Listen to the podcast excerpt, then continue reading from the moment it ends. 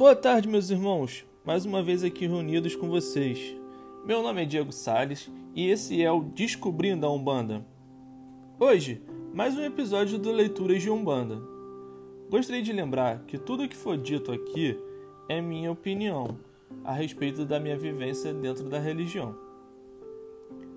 Vamos falar sobre o livro Exilados de Capela, do autor Edgar Armond.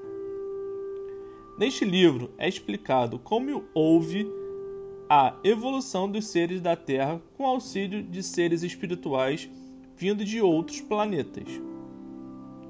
Este livro faz parte de uma trilogia composta por Almas Afins e Cortina do Tempo. Falando um pouco sobre o título, a palavra capela é o nome de um planeta situado na constelação de Cocheira, na qual possui seres ou espíritos muito evoluídos. No decorrer da leitura, é dito que espíritos nos quais não conseguiam se adaptar à rotina de capela eram enviados à Terra como uma forma de castigo para que possa auxiliar ao desenvolvimento dos seres humanos no início de sua criação e desenvolvimento.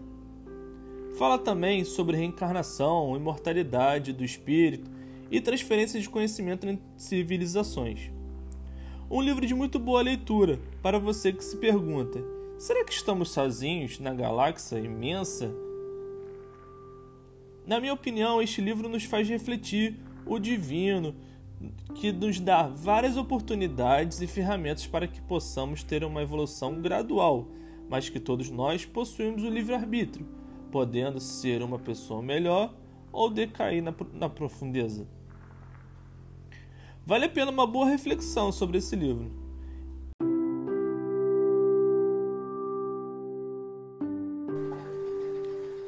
Para complementar, gostaria também de sugerir uma leitura do Livro dos Espíritos de Allan Kardec. Vejamos, por exemplo, um aspecto científico que pode ser retirado do Livro dos Espíritos, o primeiro clássico de Allan Kardec, as perguntas de número 187 e 188, e a nota de Allan Kardec sobre essas respostas. Esse livro foi escrito no formato de perguntas e respostas, totalizando 1019 tópicos abordados sobre a orientação do Espírito da Verdade. As respostas do Espírito da Verdade e a nota explicativa de Allan Kardec, o mestre dos espíritas segundo a FEB. No artigo 187, traz a pergunta: A substância do perispírito é a mesma em todos os globos? A resposta é: não, é mais ou menos etérea. Ao passar de um mundo para o outro, o espírito se reveste instantaneamente da matéria própria de cada um deles, com a rapidez de um relâmpago.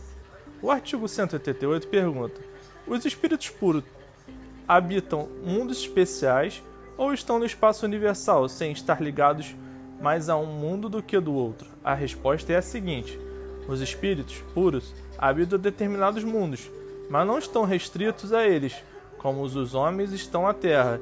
Eles podem, melhor do que os outros, estar em todos os lugares.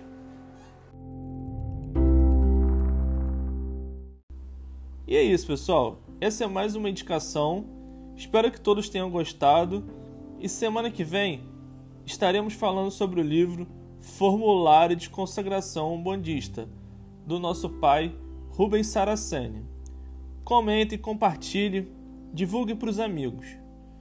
Um grande abraço, que Pai Oxalá e Mãe Amanjá nos abençoe hoje e sempre. Até a próxima!